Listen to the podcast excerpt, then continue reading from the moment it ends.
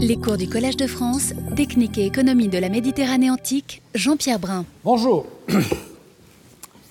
Pour notre dernière séance de l'année, je vais revenir sur la problématique que j'ai développée dans mon cours de 2011-2012 et qui concernait l'emploi de l'énergie hydraulique dans l'Antiquité.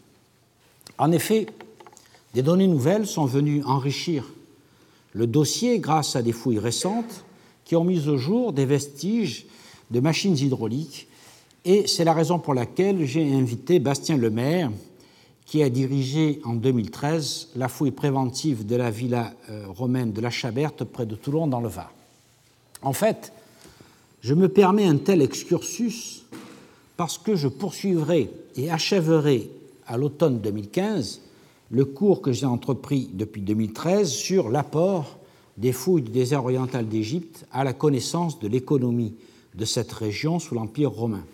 Il s'agira l'année prochaine de présenter l'évolution de l'exploitation des ressources naturelles telles que l'or, les pierres précieuses, le granit et le porphyre, à la lumière des fouilles de Samout, du mont Sclodianus, du mont Porphyrites et de Domitiane. Je conclurai ce cycle consacré à la mer Rouge par une synthèse historique prenant en compte à la fois l'activité extractive et l'activité commerciale et montrant comment elles se juxtaposent ou se succèdent dans des zones qui vont des montagnes à la côte et à ses ports. Alors, étant donné le programme que je viens d'annoncer pour l'année prochaine, je m'autorise maintenant cet excursus pour revisiter la problématique sur l'énergie hydraulique. Je rappelle à grands traits le cadre historique et conceptuel. La question de l'énergie hydraulique a soulevé de grands débats historiographiques, d'autant plus contrastés que les sources écrites sont peu nombreuses et sujettes à interprétations différentes. Les historiens ont proposé euh, pardon, les, historiens ont proposé des modèles interprétatifs pour donner une certaine cohérence à la documentation qui est assez éparse. Le principal modèle fut mis au point par Marc Bloch en 1935, puis repris et sophistiqué par Bertrand Gilles en 1954, par Lynn White en 1962, ensuite par Jean-Pierre Vernant, puis Moses Finlay en 1965, pour ne citer que les plus célèbres auteurs. Comme les sources écrites sur les moulins hydrauliques sont rares durant le Haut Empire et qu'elles deviennent relativement nombreuses durant l'Antiquité tardive, ce modèle considère que le moulin à eau connu en tant qu'invention, n'était que peu employé car les possédants de l'Antiquité avaient à leur disposition de nombreux esclaves qui faisaient le travail gratuitement. De son côté, Finlay considérait qu'aucun vestige, qu'aucun prestige n'était euh, retiré de la possession de moulins hydrauliques et que de toute façon l'énergie hydraulique n'était pas utilisée parce qu'il n'y avait pas de nécessité à libérer les esclaves des tâches de mouture. Il considérait que la mentalité aristocratique des propriétaires les détournait de l'utilisation des machines pour s'en remettre à la routine employant des esclaves. Or, c'est selon moi un contresens sur la mentalité affairiste des Italiens à la fin de la République et au début de l'Empire, voire de tous les possédants en général de quelque époque que ce soit. Ce qu'ils cherchent, c'est tirer le maximum de profit de leur domaine pour s'enrichir accroître ou maintenir leur rang social. L'agriculture de plantation, qui employait de nombreux esclaves, était à la pointe du progrès en termes de rationalité des cultures, de rationalité des bâtiments d'exploitation et de gestion de la main-d'œuvre. Loin de condamner les esclaves à des tâches nécessaires mais répétitives comme moudre le blé pour nourrir justement la familia des esclaves, c'est-à-dire l'ensemble des esclaves qui travaillaient sur la propriété, les propriétaires avisés préféraient les employer à des tâches plus rentables pour eux. Ils ont donc fait construire des moulins hydrauliques lorsque cette invention a été disponible, comme ils ont fait édifier de grands pressoirs pour le vin ou pour l'huile. Cette réévaluation des capacités de gestion par les historiens est allée de pair avec un nouvel examen des sources auxquelles se sont livrés un certain nombre de collègues qui ont cherché à fixer la date de l'invention des moulins. De ce point de vue-là, Michael Lewis, dans son ouvrage Miston and Hammer, The Origin of Water Power, paru en 1997, a fait un pas en avant car il a étudié de très près les manuscrits arabes de la traduction des pneumatica de Philon de Byzance, Philon de Byzance qui vivait au milieu du IIIe siècle avant Jésus-Christ. Et ces pneumatica euh, mentionnent au paragraphe 54 deux fois le moulin à eau en se référant à des lettres grecques pour désigner les parties de l'appareil preuve que euh, cet appareil existait au IIIe siècle et qu'il ne s'agit pas d'une interpolation postérieure comme on l'avait anciennement avancé.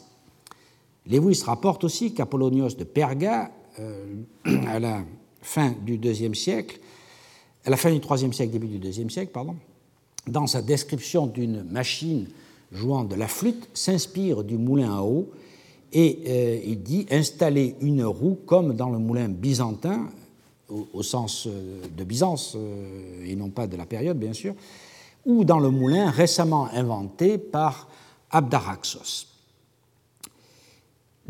Enfin, à la même époque, il faut rappeler qu'Archimède fait allusion au moulin à eau à propos de la construction des horloges. Lewis a aussi recherché l'emploi des cames dans la littérature concernant les automates et il en trouve aussi anciennement que la fin du IIIe siècle euh, avant notre ère, et nous verrons que c'est important pour notre propos.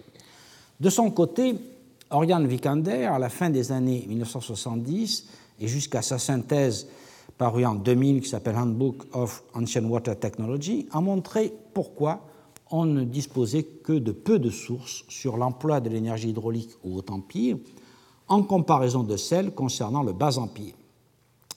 Devant cet effet de source manifeste, on ne peut donc rien conclure d'une sous-utilisation au Haut Empire et à une augmentation au Bas Empire euh, de l'utilisation de l'énergie hydraulique. Tout au plus, il faut souligner qu'un auteur très bien informé comme Pline l'Ancien, qui écrit dans les années 70 de notre ère, déclare que la majeure partie de l'Italie utilise un pilon nu et aussi des roues que l'eau fait tourner. Phrase qu'il faut interpréter comme la preuve de la diffusion du moulin à eau en Italie et peut-être aussi de pilons mécaniques actionnés par l'eau. outre les moulins à farine majoritaires, il faut accorder une attention particulière aux adaptations de l'énergie hydraulique à certains secteurs artisanaux et dans les mines. La diffusion de l'arbre à cam et du couple bielle-manivelle, une invention dont on sait désormais qu'elle remonte à l'époque romaine et non au Moyen Âge, comme on l'a longtemps écrit, a permis en effet des usages spécifiques. On a ainsi utilisé des machines soulevant des pilons appelés bocars pour écraser le minerai dans les mines du nord-ouest de l'Espagne et au pays de Galles. Vous voyez ici un exemple.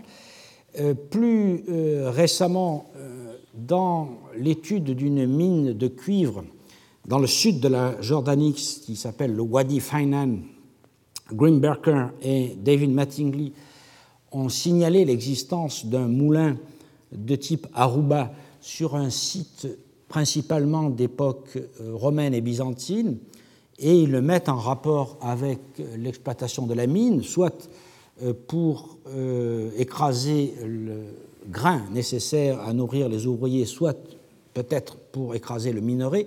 Malheureusement, cette installation n'a pas été fouillée la datation n'est pas tout à fait assurée, même si euh, le moulin est installé sur un moulin, sur un aqueduc qui est construit à l'époque romaine. Et euh, je crois qu'il faudra attendre de ce point de vue-là qu'on ait des, euh, des, fouilles véritables pour assurer la datation et la destination de cette installation qui a été publiée en 2008 dans un ouvrage remarquable sur cette mine de cuivre. Des artisans spécialisés voire de véritables ingénieurs, comme Marcus Aurelius Ammianos de Hierapolis de Phrygie, ont mis au point des machines pour, par exemple, scier des plaques de marbre. Et euh, Ammianos, comme je vous l'avais montré il y a trois ans, a fait représenter une telle machine sur son tombeau qui est daté de la seconde moitié du IIIe siècle de notre ère. Des scieries hydrauliques sont archéologiquement attestées à partir du VIe siècle dans le sanctuaire d'Artémis à Djirash et dans un atelier installé dans une maison d'Éphèse.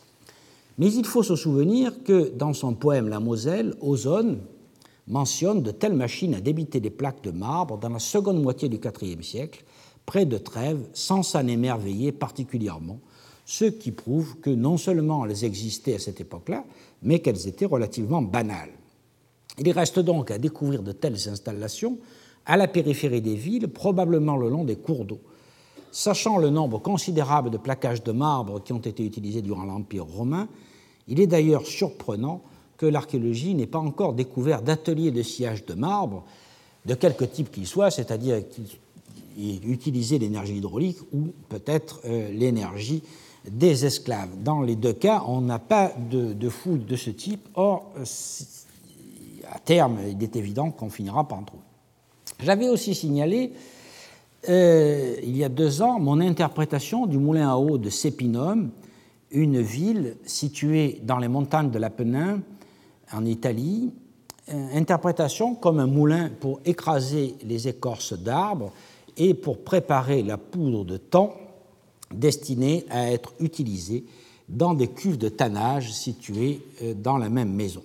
Je n'y reviens pas, sauf pour annoncer que la publication finale euh, de cette fouille est sous presse aux éditions du Centre Jean Bérard à Naples et euh, est donc désormais disponible. Il faut donc rester vigilant quant à l'interprétation des découvertes nouvelles qui pourraient donner des installations euh, artisanales antiques utilisant la force hydraulique. Certainement pour scier les marbres, probablement pour écraser euh, le minerai et les écorces, mais aussi, pourquoi pas, pour fouler les tissus, voire marteler le fer. Jusqu'à présent, les attestations archéologiques de ces adaptations ne sont pas antérieures au IIIe siècle de notre ère, mais je ne serais pas surpris que les progrès de l'archéologie finissent par faire remonter cette diversification au premier ou au deuxième siècle. En effet, cette époque d'extraordinaire expansion démographique, économique et technique était propice à de telles innovations qui ont pu avoir plusieurs foyers. Je pense d'abord au milieu des ingénieurs militaires, sollicités pour des travaux de génie civil et militaire. Ensuite, au milieu des artisans spécialisés dans la construction des moulins à eau qui, nous allons le voir, se diffuse plus rapidement et plus profondément qu'on ne l'a cru. Rappelons l'exemple de Quintus Candidus Benignus, et euh, daté euh, de la seconde moitié du IIe siècle ou du début du IIIe siècle, dont l'inscription funéraire a été retrouvée à Arles, et l'inscription le qualifie de Faber Tignarius, qui savait construire des machines hydrauliques ou diriger le flux des eaux organa qui nocet facere aquarum aut ducere cursum au corpus des inscriptions latines 12, numéro 722. Étant donné le grand nombre des moulins hydrauliques dès le 1er siècle, ces spécialistes ont dû être relativement nombreux. Ils sont surtout attestés en Orient du fait de la nature de notre documentation. Il s'agit par exemple des mécanourgoïs, ces constructeurs de machines mentionnés par exemple, dans euh, les papyrus égyptiens. Un troisième foyer d'innovation et d'adaptation doit être recherché dans les cercles du pouvoir politique, notamment au niveau de l'empereur. Néron, par exemple, avait fait entreprendre des travaux grandioses et techniquement complexes, comme le creusement d'un canal à travers l'isthme de Corinthe et celui d'un autre canal qui aurait relié, par une sorte d'autoroute fluviale, le port de Pouzol à la ville de Rome. Ces deux projets furent abandonnés par le prudent Vespasien devant l'ampleur des dépenses qu'ils occasionnaient. Mais leur réalisation eût été d'un grand impact sur la circulation des navires et des marchandises. Le pouvoir impérial à cette époque s'entoura d'ingénieurs. Tacite, tout à son hostilité à Néron, raille ces grands travaux, qualifiés d'inutiles mais les mentionne toutefois ainsi que les noms des ingénieurs. Dans les Annales, au livre 15, paragraphe 42, il écrit que Néron mit à profit la destruction de sa patrie et bâtit un palais où l'or et les pierreries n'étaient pas ce qui étonnait davantage. Ce luxe est depuis longtemps ordinaire et commun, mais il enfermait des champs cultivés, des lacs, des solitudes artificielles, des bois, des esplanades, ces ouvrages étaient conçus et dirigés par Celer et Severus, dont l'audacieuse imagination demandait à l'art ce que refusait la nature. et se jouer capricieusement des ressources du prince. Il lui avait promis de creuser un canal navigable du lac Arverne à l'embouchure du Tibre, le long d'un rivage aride ou sur des sols traversés de montagnes. On ne rencontrait d'eau que celle des marais pontins. Le reste du pays était sec ou escarpé. Du-t-on venir à bout euh, de vaincre ces obstacles? Le travail était excessif, l'utilité médiocre. Néron, cependant, voulait de l'incroyable. Fin de citation. Il est en effet vraisemblable que le maître d'un empire aussi immense, dont la soif de puissance ne pouvait se satisfaire de dominer seulement les hommes, voulait se mesurer aux forces et aux obstacles de la nature. Cette hubris est particulièrement visible dans les sources qui nous sont parvenues en ce qui concerne les empereurs maudits, dont les intentions n'ont pas forcément été bien comprises par les contemporains ou bien ont été volontairement caricaturées. En contrepoint, Trajan, Optimus Princeps, le meilleur des princes, sera loué pour avoir fait construire un forum et la basilique Ulpienne euh, au centre de Rome en faisant extraire avec des moyens énormes de colossales colonnes au mont Claudianus en Égypte. Le but était le même que celui de Néron, montrer sa puissance sans limite sur les hommes et sur la nature. Or, du point de vue de la logique économique, cette pétrification des ressources impériales était un véritable gâchis, et pourtant on la porte au crédit de cet empereur qui était apprécié par la tradition historique. Le canal de Pouzol à Rome ou le canal de Corinthe eussent été autrement plus utiles et auraient mérité bien plus de louanges. On voit donc le traitement différencié que réservent les historiens antiques et à leur suite les modernes à des opérations de prestige selon qu'elles sont ordonnées par un empereur honni ou un empereur adulé.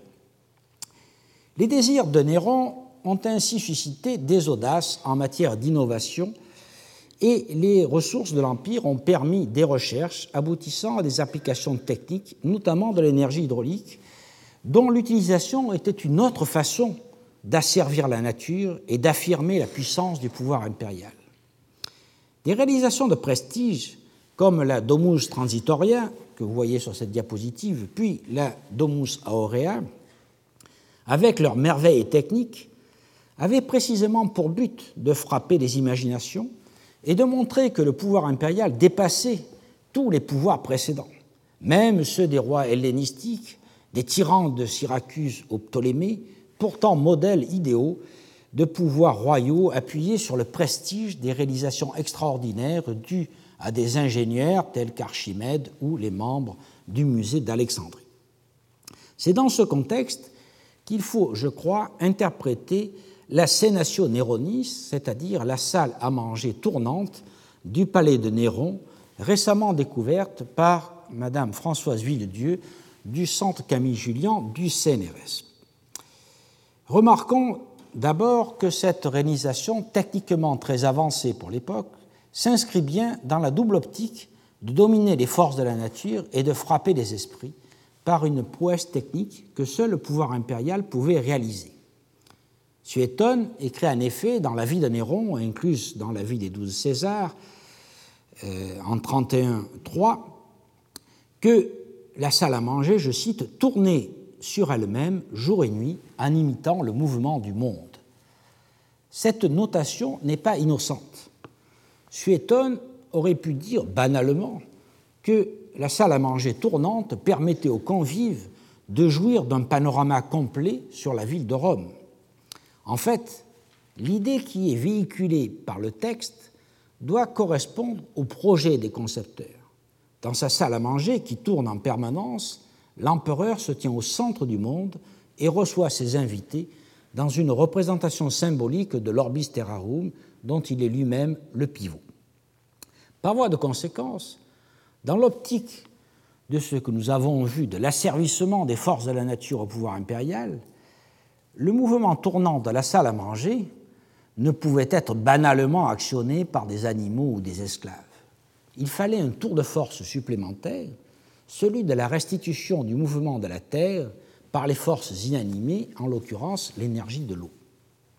Entrons maintenant dans le détail de cette formidable découverte effectuée sur le flanc méridional du Palatin à Rome, grâce à des documents en partie inédits que Françoise Villedieu vient de me fournir et qui me permettent de présenter rapidement l'état des recherches sur ce site après la campagne de fouilles effectuée en 2014. Donc vous voyez ici euh, une vue aérienne euh, du Palatin dans la partie gauche de la diapositive, à droite bien sûr le Colisée, et le point rouge marque l'emplacement de euh, la fouille faite par Madame Françoise Villedieu. Englobée, euh, pardon, la, la, découverte remonte à 2009. Elle est due en fait à des travaux d'entretien sur le flanc nord de la terrasse connue sous le nom de Vigna Barberini, qui est cette terrasse qui est située ici, et, la surintendance archéologique de Rome a demandé à Madame Villedieu, qui était la meilleure experte de la zone car en charge des fouilles précisément de la Vigna Barberini, elle lui a demandé de surveiller les travaux. Or, ces travaux mirent au des structures bâties d'un genre totalement inédit. Englobées dans des structures postérieures d'époque flavienne, vous voyez ici une reconstitution de cette partie du palais des Flaviens, un bâtiment cylindrique de 26 mètres de diamètre composé de deux anneaux a été mis au jour. L'anneau médian, qui mesure 16 mètres de diamètre, est entouré par un mur annulaire très puissant de 2 mètres 10 d'épaisseur. Vous voyez ici euh, les murs et ici une vue qui remonte à la fouille de cette année. Au centre se dresse un pilier circulaire d'un diamètre de 3,90 mètres qui renferme un escalier à vis. Le pilier est lié au mur du pourtour par deux étages d'arc en plein cintre, séparés par un intervalle de 6 mètres. Donc vous voyez ici les étages qui sont représentés. Les arcs de l'étage supérieur supportaient un plancher qui a été détruit lors des travaux effectués à l'époque flavienne.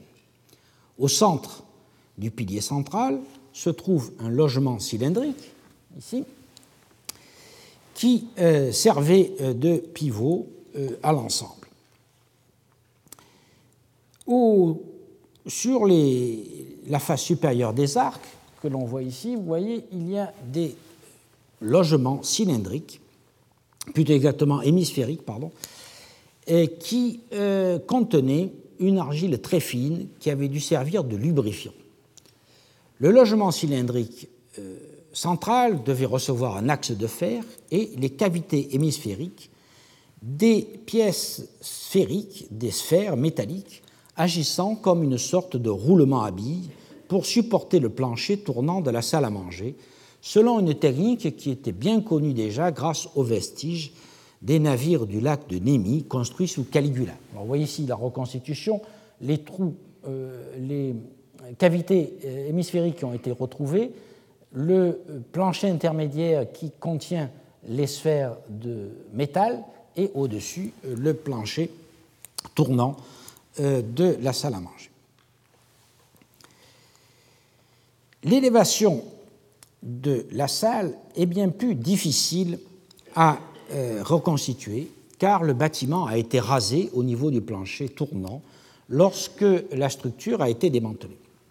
Toutefois, Madame Françoise Villedieu met ce monument en rapport avec une série de monnaies frappées entre 63 et 65 après Jésus-Christ à Rome et à Lyon, avec une légende qu'on pourrait développer en Mac pour Machina et Aug Augusti, vous voyez, Mac Aug, euh, Machina Augusti, plutôt que Macellum Augusti, qui est une autre interprétation possible.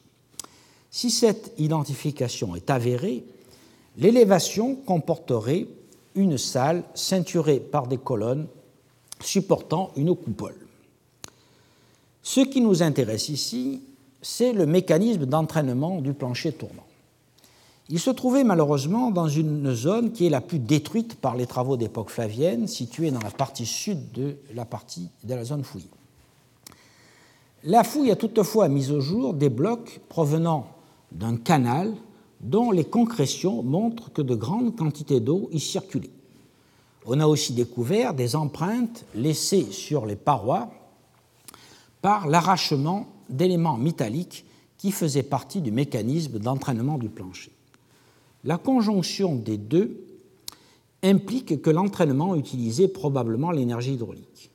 L'eau pouvait être apportée par l'aqueduc de Claude, qui alimente les bassins situés en amont de la Barberini, et euh, cette alimentation était donc susceptible de fournir par gravité l'énergie nécessaire à cette machinerie complexe qui démultipliait la rotation de la roue motrice pour donner au plancher un mouvement lent comme la rotation de la Terre. L'architecte Jean-Marie Gassin de l'Institut sur la recherche sur l'architecture antique du CNRS a proposé une première ébauche de cette possible machinerie, mais le travail sur cette question est encore en cours, utilisant les données recueillies dans la fouille de cette année et prenant en compte, bien sûr, les calculs des forces nécessaires pour vaincre les résistances et les frottements et faire tourner un plancher de plusieurs centaines de kilogrammes certainement. Quel que soit le détail de la restitution à laquelle aboutira l'étude menée par les architectes et les ingénieurs impliqués dans le projet, elle illustrera le niveau de compétence des hommes de l'art qui furent associés à cette réalisation grandiose et elle donnera une bonne idée du niveau technique atteint, en tout cas au niveau supérieur de l'État. Or, une telle compétence ne peut être isolée elle est forcément issue d'un socle de connaissances et d'expériences largement éprouvé et disponible pour un public plus large, qu'il soit militaire ou civil. La Sénatio Neronis, de ce point de vue, fait partie d'un système technique et n'en est que l'expression la plus achevée et la plus visible. Avant de quitter ce fascinant chef-d'œuvre technique, il faut revenir sur le rôle de Néron, qui apparaît de bien des points de vue comme un novateur pour des raisons de prestige, qu'il qualifierait lui-même d'artistique, il se met en scène en tant que maître du monde qui tourne autour de lui par la force de son pouvoir révélé par les compétences techniques de ses collaborateurs. À ce titre, si on suit, comme j'en suis à peu près convaincu, l'interprétation de Françoise Villedieu des monnaies à légende Mac Hogg, il faut probablement reconnaître en la représentation humaine dans le monument Néron lui-même, axe autour duquel tourne la salle à banquet, qui est une allégorie du monde. Nous voyons donc qu'un réexamen des sources antiques et des découvertes archéologiques ciblées renouvelle notre approche des machines utilisant l'énergie hydraulique. Mais pouvons-nous mieux mesurer l'ampleur et la chronologie de leur diffusion sur le territoire de l'Empire? C'est ici qu'intervient l'archéologie préventive. Elle apporte, principalement pour la France, surtout à partir de la fin des années 1980, une documentation qui s'accroît rapidement. Comme j'ai déjà eu l'occasion de euh, souligner euh, le retard des autres pays, à l'exception de la Grande-Bretagne, de la Suisse et de l'Allemagne, je vais me consacrer sur l'état des découvertes et l'évolution de la diffusion dans la France actuelle, qui est la zone la mieux connue grâce à l'application de la législation dont euh, la République française s'est dotée au début des années 2000. Euh, Lorsqu'on aborde les Germanies et les Gaules, en effet, on peut commencer à classer la documentation par siècle. Je m'y étais essayé il y a deux ans, mais la carte se peuple progressivement.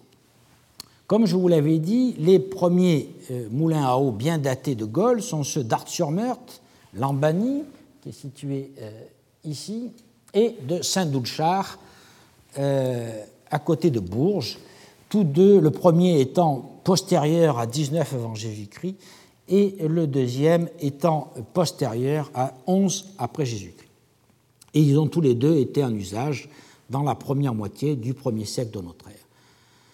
Celui d'Art-sur-Meurthe, de par sa localisation et par sa date, est la preuve d'une diffusion extrêmement rapide de l'invention mise au point en Orient dans les territoires nouvellement conquis. J'ai déjà indiqué que seule l'armée romaine était capable de diffuser cette technologie grâce à ses ingénieurs, militaires et par l'intermédiaire des vétérans qui ont dû répandre l'invention sur les domaines agricoles qu'ils ont exploités après la fin de leur service. À ces exemples, il faut euh, probablement ajouter celui de Maillac, que je n'avais pas cité euh, il y a deux ans, euh, qui est, est situé ici dans le Languedoc. En effet, dans un article publié en 2005 dans la revue Gallia, Roman Arfouche et Pierre Poupée ont décrit un aqueduc qui date du 1er siècle avant Jésus-Christ. Cet aqueduc, comme vous le voyez là, comporte une dérivation qui conduit dans une zone où, au Moyen Âge, existaient des moulins à eau. Les auteurs pensent que, dès l'origine, un ou des moulins avaient été prévus sur cette dérivation. Cela impliquerait que le moulin était conçu comme une part intégrante d'un système complet d'approvisionnement en eau d'une villa. Un tel schéma s'applique bien à ce que l'on sait des moulins de Narbonnaise à peine postérieurs, c'est-à-dire ceux de Vareille dans l'Hérault, euh, fouillés par Stéphane Monet, où on construit des aqueducs et en même temps, bien sûr, on fait des moulins, ou celui des Mesclans dans le Var que j'avais cité. Au cours du 1er siècle, en effet, le nombre des moulins augmente rapidement, puisque désormais on en connaît une dizaine, euh, dont euh, ceux de Vareille, de la Garane, de Bourgoin-Jallieu et en en Suisse et euh, dans le reste, euh, enfin en Germanie et dans le reste des Gaules, par exemple à Avanches, à Rodersdorf, à Vannes, etc. Parmi les installations euh, récemment publiées, les installations possibles récemment publiées, se trouve celle de la belle villa romaine située dans les collines à l'ouest de Lyon, au lieu dit Goiffieux, sur la commune de Saint-Laurent-d'Agny, dans le département du Rhône. Cette villa a fait l'objet de plusieurs publications préliminaires dans la revue Gallia en 2011 pour les installations vinicoles et en 2013 pour une cuisine de type italique associée à une installation hydraulique. Je résume d'abord l'histoire de la villa qui a été admirablement fouillée de 2008 à 2011 sous la direction de Mathieu Pou, professeur à l'Université de Lyon 2. L'établissement, situé sur le territoire de la colonie de Lyon, est fondé sur l'emplacement d'un habitat de l'Athènes dès euh, la décennie 30 avant Jésus-Christ par un Italien qui développe rapidement des productions agricoles, notamment un vignoble. Après un incendie, la villa est reconstruite vers la fin du 1er siècle avant Jésus-Christ, puis considérablement agrandie et embellie sous Tibère, doté alors de bains, d'un triclinium, d'un péristyle et de bassins. Vous voyez ici la phase de cette époque-là. Cet ensemble est détruit par un nouvel incendie vers 60 ou 70 après Jésus-Christ, et la ferme est alors reconstruite, mais uniquement avec une vocation vinicole, et elle est restée dès lors occupée jusqu'à la fin du IIIe siècle de notre ère. À la phase julio-claudienne appartient une cuisine inspirée de modèles italiques, une cuisine qui est située dans cette partie-là, inspirée de modèles italiques à laquelle aboutit un large mur qui paraît avoir porté un aqueduc. Un bassin situé à proximité, au bout d'un canal, a été interprété comme le coursier d'une roue verticale entraînant des meules de petit diamètre destinés à produire la farine pour les habitants. Voici le plan de cette partie avec l'arrivée d'un probable aqueduc ici, euh, un canal qui aurait amené l'eau euh, dans, euh, dans ce bassin, et c'est là que serait situé le moulin hydraulique. Cette hypothèse, pour séduisante qu'elle soit, ne résiste pas à la critique. Les coursiers des roues verticales ne sont jamais carrés. vous voyez ici l'endroit où euh, on a proposé de restituer un moulin euh, dans cette partie. Ces coursiers ne sont jamais carrés. Le canal de fuite ne comporte jamais de vanne. Or, ici, il est assez clair qu'il y avait une vanne. D'ailleurs, la reconstitution le montre. Il n'y a pas, d'autre part, de vestiges de meules caractéristiques des moulins hydrauliques, c'est-à-dire possédant un grand diamètre et un système d'entraînement, soit par anille crampon, soit par anille en queue d'aronde, Et enfin, la roue motrice serait beaucoup trop petite. Tout au plus, le bassin pourrait-il avoir reçu un moulin à rodé volant horizontal, mais d'une part, il, euh, il n'y a aucune trace de crapaudine ou de pas de l'air dans le bassin. le fond du bassin est relativement bien conservé, il n'y a aucune trace d'arrachement d'une crapaudine. Et d'autre part, les autres obstacles que je viens de signaler demeurent, c'est-à-dire qu'on de meule de, de grand diamètre à proximité. Au total, même s'il est vraisemblable qu'une villa de cette importance possédait un moulin hydraulique, je ne crois pas qu'il faille le restituer près de la cuisine comme cela a été publié.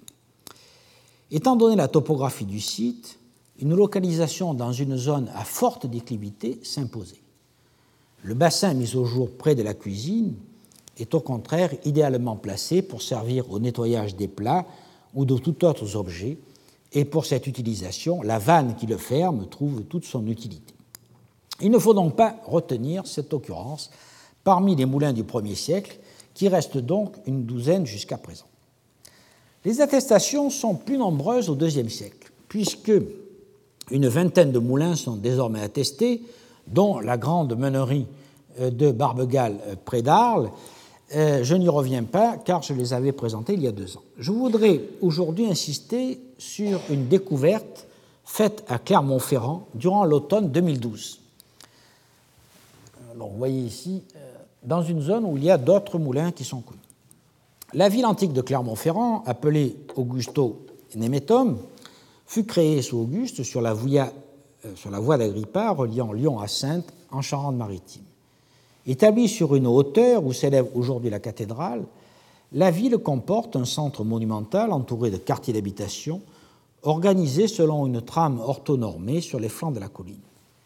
Le chantier dont je vais dire quelques mots se trouve en bordure de la rue Fongiève, dans une zone qui était au départ un vallon très humide en bordure de la cité antique. Donc voici ici la rue Fongiève, euh, l'axe du vallon et la canalisation dont nous allons parler, le canal qui traverse tout le chantier. La fouille nécessitée par la construction de logements sociaux a été réalisée par la société Hades entre mai et novembre 2012 sous la direction de M. Damien Martinez, que je remercie de me permettre de présenter rapidement ses travaux et de les illustrer euh, avec les excellentes photos et les plans qu'il a bien voulu me fournir. Une première phase, vous voyez que l'évolution du quartier est assez complexe, il y a plusieurs phases d'époque euh, romaine et ensuite des phases d'époque médiévale sur lesquelles je ne m'étendrai pas, bien entendu. Une première phase datée du deuxième quart du deuxième siècle de notre ère voit l'aménagement d'un cours d'eau, ici donc, dans cette partie-là,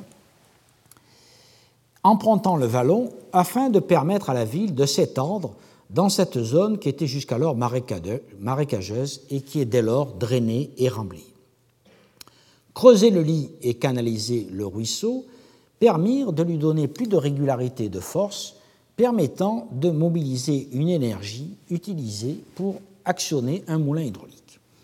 Sur le côté ouest du canal, donc ici, fut construit un petit bâtiment euh, caractérisé euh, par euh, à l'intérieur un puits d'engrenage en bois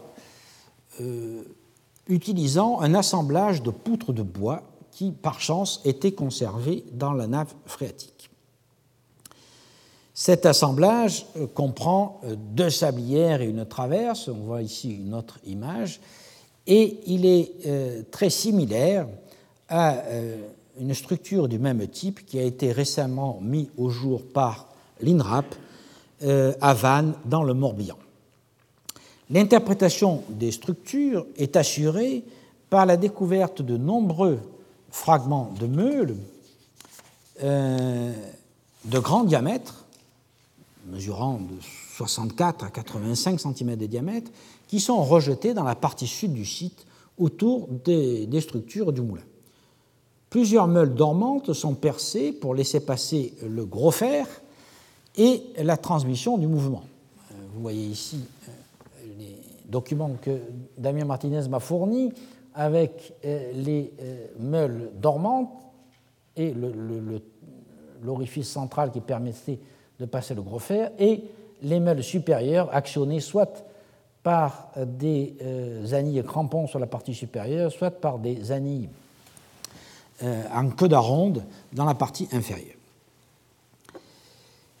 Euh, la présence de ces meules destinés à la production de farine de céréales indique donc cette activité de meunerie. La datation du moulin est donnée par la dendrochronologie, donc nous avons vu que la partie basse euh, comportait de grosses poutres qui ont pu être datées avec une grande précision, et nous savons, grâce à la dendrochronologie, que ces poutres ont été coupées entre 126 et 130 après Jésus-Christ, indiquant donc une construction dans le second quart du deuxième siècle.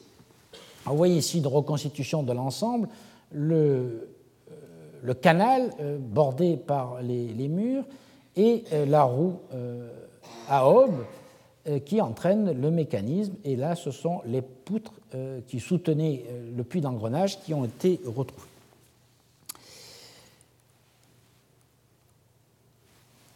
Un grand bassin circulaire voisin, doté d'un plancher de bois dont une planche a été coupée en 113, fait partie de la même phase d'aménagement, mais on ne sait à quelle activité artisanale l'attribuer. Je la mentionne parce que on a eu l'idée euh, que ça pourrait être lié à une activité de tannerie parce que nous sommes dans euh, une zone euh, où il y a beaucoup d'eau et on aurait pu donc lier éventuellement les deux, mais la fouille n'a pas mis au jour de déchets de cuir ou d'ossements, de pâtes ou, de, ou cornes par exemple, ni même d'équipements caractéristiques d'une tannerie telle que des cuves de tannage et donc je crois qu'il faut éliminer cette hypothèse. Au cours du deuxième état, datant de la seconde moitié du deuxième siècle, un nouveau canal est aménagé, entraînant la destruction du premier moulin. En même temps, on aménage une source avec un, assez joli bâtiment euh, de façon à abriter la, prise d'eau. Le nouveau moulin qui est construit, après la destruction du moulin antérieur, est situé de l'autre côté euh, du canal et euh, il est malheureusement très détérioré, mais un mur comporte une lacune qui correspond à l'emplacement d'un bloc de pierre et qui servait de palier à l'axe moteur de la roue hydraulique. Euh, dans cette partie. Il ne faut pas s'étonner qu'il euh, y ait ces changements rapides. La vie d'un moulin antique ne dépasse guère une trentaine d'années sans réflexion plus ou moins importante, comme nous l'enseignent les diverses reconstructions constatées dans les moulins de, la villa de Vareille dans l'Hérault, ou euh, ceux d'Avanches ou de Hagendorn en Suisse, où nous pouvons disposer des datations dendrochronologiques pour dater ces phases successives. Le fait majeur de l'état 2 donc, concerne euh, ce changement de côté euh, du moulin et, comme je vous l'ai dit, la construction de, euh, euh, de ce bâtiment qui abrite euh, la source en partie basse. Lors de l'état 3, daté de la fin du IIe siècle et du IIIe siècle, on assiste à une extension de la ville et à une urbanisation réelle de la partie est de la zone où se situe le chantier. Les bâtiments construits s'inscrivent alors dans une trame orthogonale marquée par le croisement de deux rues et la présence d'une sorte de place dans laquelle se trouve le bassin circulaire désormais dallé et le bâtiment abritant la fontaine. Le moulin hydraulique, donc, qui avait été construit euh, dans la phase 2, semble rester en fonction. On voit ici une reconstitution. Donc, l'ancien moulin était situé ici. On a dévié le, canal. La roue à aube est installée là. Et là, c'est l'emplacement du, euh, du bloc qui supportait la roue. Donc, le moulin reste en fonction jusqu'à l'état 4, euh, au cours duquel, dans la première moitié du IIIe siècle, le canal est reconstruit à nouveau. Cette nouvelle réfection entraîne à ce moment-là la destruction du moulin tel qu'il existait jusqu'alors et la construction d'un nouveau complexe, ici, euh, situé dans la partie, toujours dans la partie sud du chantier, mais dont les vestiges sont nettement moins clairs et qui ne permettent pas d'assurer qu'on a reconstruit un moulin à cette époque-là. C'est possible, mais ce n'est pas euh, tout à fait certain, car l'état de dégradation des vestiges, évidemment qui sont plus hauts que les précédents, ne permet pas euh, d'affirmer euh, quoi que ce soit, et on ne voit pas bien où on pourrait placer la roue motrice. et on ne voit pas non plus où se situer le canal de dérivation nécessaire lorsqu'il faut arrêter la roue. Et donc, on n'est pas tout à fait certain qu'il y a eu une reconstruction à ce moment-là. Mais en tout cas, Grâce à cette fouille, on est à peu près euh, assuré désormais que dans cette partie de Clermont-Ferrand antique, à partir du deuxième quart du deuxième siècle jusque dans euh, la euh, première moitié du troisième siècle, plusieurs moulins hydrauliques se sont succédés et ont certainement servi à moudre du grain utilisé en ville. Dans la seconde moitié du IIIe siècle, le réseau n'est plus entretenu euh, et le quartier est alors abandonné. Et euh, au cours de l'Antiquité tardive du Moyen Âge, la zone devient un terrain vague, puis des champs et des jardins.